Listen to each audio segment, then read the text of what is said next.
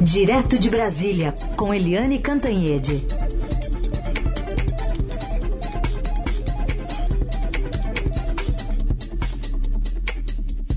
Oi, Eliane, bom dia. Bom dia, Sim, bom dia, ouvintes. Bom, vamos começar falando sobre a situação na Bahia. A Argentina quis ajudar, né, Eliane?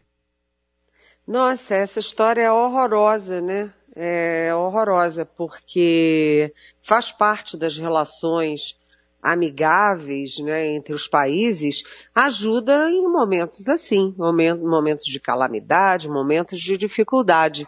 E a Bahia tinha pedido, o governador da Bahia, o Rui Costa, tinha pedido ajuda para a Argentina. E a Argentina uh, tinha interesse em ajudar, manifestou interesse em enviar para o Brasil chamados capacetes brancos, que são especialistas em calamidade, especialistas no caso de excesso de água, em ajuda psicossocial, inclusive. E estava tudo caminhando muito bem, estava tudo indo muito bem, até que o Ministério das Relações Exteriores, o Itamaraty, respondeu que não, muito obrigada, não precisa não, porque tá todo mundo, tá tudo indo certo, tá tudo dando certo. E, e dizendo, inclusive, uma inverdade, que tem uma medida é, provisória oferecendo 200 milhões é, para o caso da Bahia. Na verdade, a gente sabe que esses 200 milhões não são só para a Bahia, são para cinco estados, só 80 milhões para o Nordeste, uma parte para a Bahia, e além disso, o seguinte, é um tapa na cara do país vizinho vai se recusar esse tipo de ajuda. E qual é a interpretação geral disso, Heisen? É que o governador da Bahia, o Rui Costa, é do PT e é de esquerda, e o presidente da Argentina, é, o Alberto Fernandes, é também de esquerda, acaba de encontrar o Lula, fazer foto com o Lula, receber bem o Lula, tanto que o presidente Jair Bolsonaro é, cancelou de última hora uma ida para a Argentina, retalhando ali o encontro do Fernandes com, é, do Fernandes com Lula. Então o presidente Bolsonaro certamente não agiu pela diplomacia, pelas normas da boa convivência, pelas, pelo protocolo do Itamaraty, pelo protocolo internacional de convivência entre vizinhos, neste caso. Agiu sim por ideologia, por política. É mais uma coisa inacreditável, Raíssa. Certamente, né? E a a situação na Bahia, a gente está mostrando aqui já desde final de novembro, um, 130 e tantos municípios em situação de emergência, quer dizer, é o que a Bahia mais está tá mais precisando, é ajuda, né, Helene? É, com certeza. Você tem na Argentina, na, na Bahia, uma situação desesperadora, porque mais ou menos 630 mil pessoas foram afetadas pela chuva. Né? Dessas pessoas, você tem em torno de 91.500 pessoas que foram desalojadas ou desabrigadas, ou seja, daqui a pouco chega a 100 mil é, pessoas. Você tem 24 mortes. Além disso, o Brasil está todo ajudando a Bahia, todo focado na Bahia, mas as chuvas estão descendo para o sudeste, estão chegando a Minas, Rio, São Paulo, não se sabe o que, que vai acontecer. Se a gente precisar é, disseminar os esforços, complica ainda mais. E, sinceramente, é, não faz o menor sentido recusar um apoio que poderia não, não, ser o salvador da pátria, não seria, mas tem uma simbologia, né, da amizade entre os povos, amizades entre os governos, amizade entre os estados da Argentina, que é o nosso maior uhum. Parceiro é, político, histórico, comercial, econômico, é, enfim, é inacreditável isso, inacreditável. Agora, a situação na Bahia continua muito feia, A, a situação lá é dramática. O presidente Jair Bolsonaro continua é, de jet ski para lá e para cá, na, em Santa Catarina. Anteontem ele apareceu com a filha no jet ski, ontem apareceu com a filha e com a mulher. Né? E aí o ministro é, do Desenvolvimento Regional o Rogério Marinho, que está cada vez mais bolsonarista, uhum. declarou que estão, o que a oposição, né? A oposição, a mídia, enfim, todo mundo está usando as vítimas para uhum. fazer jogo político contra Bolsonaro. E, e ele declarou, sabe, Heisen, que, olha só a frase dele, que se o Bolsonaro descobrir a cura do câncer, né, ele será criticado por descobrir a cura do câncer. Aí a gente lembra que, primeiro, o Bolsonaro não gosta de ciência, é, não é ligado à ciência, ele jamais descobriria a cura de coisa nenhuma. Aliás, ele tentaria impedir a descoberta da cura do câncer. Mas, é, de qualquer forma, o que a população brasileira espera do presidente da República não é que ele descubra a cura do câncer, nem que ele descubra as vacinas né, é que ele uh, haja como presidente da República, que ele governe o país, que ele garanta as vacinas e que garanta as vacinas das crianças agora entre 5 e 11 anos, como 41 países uhum. já fazem. Ontem teve um, o Conselho de, de, dos, dos, das Secretarias Estaduais de Educação fazendo um pedido com uma certa ameaça ao Ministério da Saúde para começar logo, rapidamente, a vacinação das crianças, para não prejudicar ainda mais a volta às escolas. Então você já tem secretários de saúde, secretários de educação, a opinião pública, os médicos brasileiros, os conselhos médicos, todo mundo implorando para o governo fazer a vacinação das crianças. E você tem o Marcelo Queiroga, que é um médico que está se isolando na categoria dele, se isolando entre os próprios colegas é, é, médicos para fazer o jogo do Bolsonaro contra a vacina e agora contra a vacina das crianças. E é inacreditável também. Também, também. Vamos aproveitar então, você citou a frase, vamos ouvir o que disse, de viva, de viva voz agora, o que disse o ministro Rogério Marinho. O presidente foi à Bahia, e quando ele foi à Bahia, ele foi criticado porque foi à Bahia. O presidente mandou os ministros, foi criticado porque mandou os ministros. Eu acho que se o presidente descobrir a cura do câncer, ele vai ser criticado porque descobriu a cura do câncer. Então tá aí, e o, a ironia que ele apresentou aí, essa justificativa, entre aspas, né, Eliane, do ministro Marinho. Não, e o presidente não foi criticado porque foi à Bahia no dia 12, antes da calamidade, né? Nem foi criticado porque mandou os ministros. O presidente foi criticado por produzir fotos que são é, indecentes. Enquanto o povo da Bahia está sofrendo uma calamidade gravíssima, ele está sorridente nas águas paradisíacas de Santa Catarina. Por isso sim é que ele foi criticado. Eliane, é, tem um dos alvos né, da campanha eleitoral, ou pré-eleitoral neste momento, também é o candidato do Podemos, Sérgio Moro. Ele está reclamando, é? É, verdade. Ele está no alvo. Por que, que o Sérgio Moro está no alvo? Primeiro, porque ele se tornou o fator novo é, da eleição. É, o Moro não teve gás para chegar aos 10%, ou seja, dois dígitos nas pesquisas, nem no Datafolha, nem no IPEC, etc., mas ele teve fôlego para já chegar ao terceiro lugar, desbancando o candidato Ciro Gomes, do PDT, que estava muito mais tempo em campanha. E aí o Sérgio Moro automaticamente vira alvo tanto da candidatura Jair Bolsonaro, porque o Moro tira votos à direita, tira votos da base bolsonarista, quanto começou a incomodar muito também o ex-presidente Lula, que é o favorito disparado nas pesquisas, mas que no segundo turno, eventualmente no segundo turno com o Moro, vai ter que cair num debate muito ruim para ele, que é o combate à corrupção.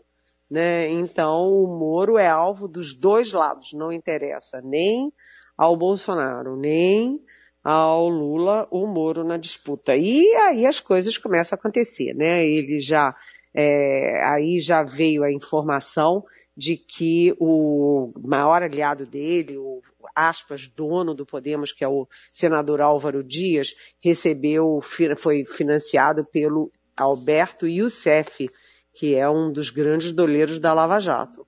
E aí o Moro respondeu que ninguém sabia quem era o, Youssef naquela época, que só depois é que se soube tudo do Youssef. Bem, é a explicação dele. E também o ministro do TCU, que é o Tribunal de Contas da União, o ministro Bruno Dantas, é, determinou é, que a, a empresa de recuperação judicial Álvares e Marçal revele quanto pagou para o Sérgio Moro. Lembrando que o Sérgio Moro, quando saiu do governo, trabalhou na Álvares e Marçal, foi trabalhar lá nos Estados Unidos e só se desligou da empresa no dia 31 de outubro para exatamente é, é, partir para a campanha à presidência da República de 2022. É, segundo Moro, aspas, não enriqueci no setor público e nem no privado. Não atuei em casos de conflito de interesses. E ele também disse, é, deu uma estocada nos adversários, dizendo: nunca paguei ou recebi propina, fiz rachadinha ou comprei mansões. Aí a gente lembra que o governo é, o Lula, o próprio Lula, foi preso por suspeita, acusação e condenação de receber propina, casas, apartamentos, sei lá o quê. Os filhos do presidente e o próprio presidente são suspeitos de rachadinha nos seus gabinetes. E o filho mais velho do presidente é, comprou uma mansão de 6 milhões de dólares sem explicar direito a origem desse dinheiro. Além disso, a ex-mulher do Bolsonaro é, que é mãe do filho 04, também alugou uma mansão é, por 16 mil reais, blindada aqui em Brasília. Ela vive sozinha com o filho e tem uma mansão poderosa e que, segundo todo o mercado, vale muito mais do que 16 mil reais por mês. Mas, enfim, o Moro virou alvo e ele agora vai ter que aprender a conviver, porque quando era juiz ele acusava e agora como candidato ele é acusado. Muda muito a vida das pessoas. Pois é, agora vai ser julgado também, né, Helene? O, o, o ex-juiz agora vai ser julgado também, de um jeito ou de outro, né? É... Pois. Não é isso? Vai passar pelo é, julgamento popular, né? Não vai ter jeito. Ex exatamente. Bom, Eliane, temos também a variante Omicron. Tem um estudo aqui que o Estadão está trazendo hoje mostrando a predominância dela em amostras em oito estados, um terço das amostras em oito estados. E o Ministério da Saúde segue naquele apagão dele, viu? É verdade. Você sabe, Heisen, que é, é uma coisa assim curiosa porque as pesquisas e as estatísticas elas vão comprovando o que a gente vai sentindo na rotina da gente, né? Nunca há uma desconexão total entre o que você percebe e as estatísticas e as pesquisas te dizem. Por exemplo, é, anteontem, sete amigos meus, cinco da mesma família, mais a namorada do meu sobrinho, mais uma grande amiga do Rio de Janeiro. É, sete estavam com Covid, confirmada a Covid. Né? As minhas amigas de escola, no meu grupo de, de escola, é, todas assim, todas não, mas várias, uma da Bahia, outra do que está no Rio, outra de Brasília, todo mundo com gripe, dor de garganta, é, dor de cabeça, uma ou outra febril. E aí a gente percebe o quê? Primeiro, que a Covid voltou com muita força. Né, que agora todo mundo voltando, aeroporto cheio, rodoviária cheia, é, festinha daqui, festa dali, o negócio não vai ficar bom. E a outra coisa é o apagão, porque as pessoas estão sem saber o que fazer são sem fazer o que fazer. A gente teve uma falta de comando total, de comando do governo federal ao longo de toda a pandemia. O presidente Bolsonaro só abria a boca para condenar máscara, condenar isolamento, condenar vacina. Né? Ele não comandou nada, os ministros dele eram é, quem tentou condenar, é, coordenar, que foi o, o, o, Luiz Henrique Mandetta, foi demitido. O Nelson Teich, que tentou dar ordem à bagunça, foi demitido. O general Pazuello era, o Bolsonaro manda, eu obedeço qualquer maluquice. E agora esse Queiroga foi abduzido pelo bolsonarismo, faz tudo que o Bolsonaro quer. Então as pessoas não sabem o que fazer. Você não tem os dados do Ministério da Saúde, né? Ah, teve aquele ataque hacker suspeito, Ninguém até hoje sabe o que, que aconteceu, quem foi, quando foi, qual é a profundidade daquilo, e ninguém sabe o que fazer. Então, as minhas amigas, por exemplo, se você tem dor de garganta, dor de cabeça, estado febril, é, isso pode ser uma gripe comum, pode ser sinusite, pode ser é, H1N1, pode ser a H2N3 pode ser a Delta da Covid, pode ser a Omicron da Covid. Você faz o quê? Se você não tem o ministro da Saúde indo à televisão, é, dando entrevista, dizendo: olha, ajam de tal forma, façam isso, façam aquilo, usem máscara, não façam isolamento, tomem as vacinas. Não, ele só fica tentando adiar a vacina das crianças. A única coisa que a única mobilização do ministro da Saúde é adiar, prorrogar, sabe? Dificultar a vacinação das crianças. Só que se você tem a Ômicron chegando e nós, todos os adultos, estamos vacinados, qual é o público fácil, alvo da Omicron? São as crianças. Uhum. E aí isso compromete a saúde das crianças, a volta às aulas e os parentes das crianças, porque elas vão ser os depositários do vírus. Olha, o Heisen, eu já falei três vezes inacreditável e vou terminar o programa falando que tudo é muito inacreditável, viu? É, certamente. E é, criança, ao que consta, né, Helene, não vai sozinha no posto não e pede, tem perguntas, tem promoção de vacina não, né? pois é, né? Não vai é sozinha. inacreditável. Não vai sozinha. As crianças é, vão com o pai, com a mãe, vão com o responsável. E aí o Marcelo Queiroga, ele criou essa ficção maluca de fazer uma consulta pública. Aí você vai ver, os especialistas olharam a consulta pública e disseram, primeiro, quem responde à consulta pública não precisa nem dar o CPF. Ou seja, se eu sou contra a vacinação, eu posso entrar 100 vezes combatendo a vacinação de criança, porque não tem que dar CPF, não tem identificação. Uhum. Segundo, as perguntas são capciosas, dão, são dúbias, dão margem a interpretações diferentes. Terceiro, as perguntas são mal feitas. É tudo uma coisa de maluco. A outra coisa é que o Queiroga é, quis criar a exigência de receita médica. Ok, né? As crianças de classe média, as crianças ricas, tem lá o seu pediatra, você dá uma ligadinha, passa com o seu carro, é quem é rico manda o motorista pegar a receita lá da vacina. E quem é pobre?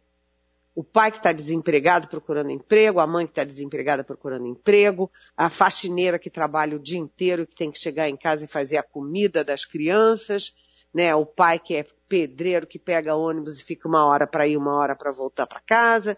Quem é que vai ficar na fila para conseguir uma consulta, para conseguir uma receita, para depois entrar na fila da vacina, para vacinar o seu filho? Isso é de uma irresponsabilidade sabe? Ontem a gente entrevistou a, a, excelente pediatra Ana Furtado no meu programa na Globo News, o Globo News em pauta, e ela disse que essa atitude é criminosa. A gente não pode discordar dela. É uma atitude criminosa, né? Com toda certeza, né? Toda certeza. Bom, penúltimo comentário do ano tá quase acabando, né, Eliane? Amanhã tem mais, então. Amanhã estamos de volta aqui. Amanhã estamos de volta. Bom dia para vocês e vão preparando as suas crianças, hein? A gente tem que, quando começar isso, se começar um dia, vacinar correndo as nossas criancinhas brasileiras. Beijão, Beijo, até amanhã.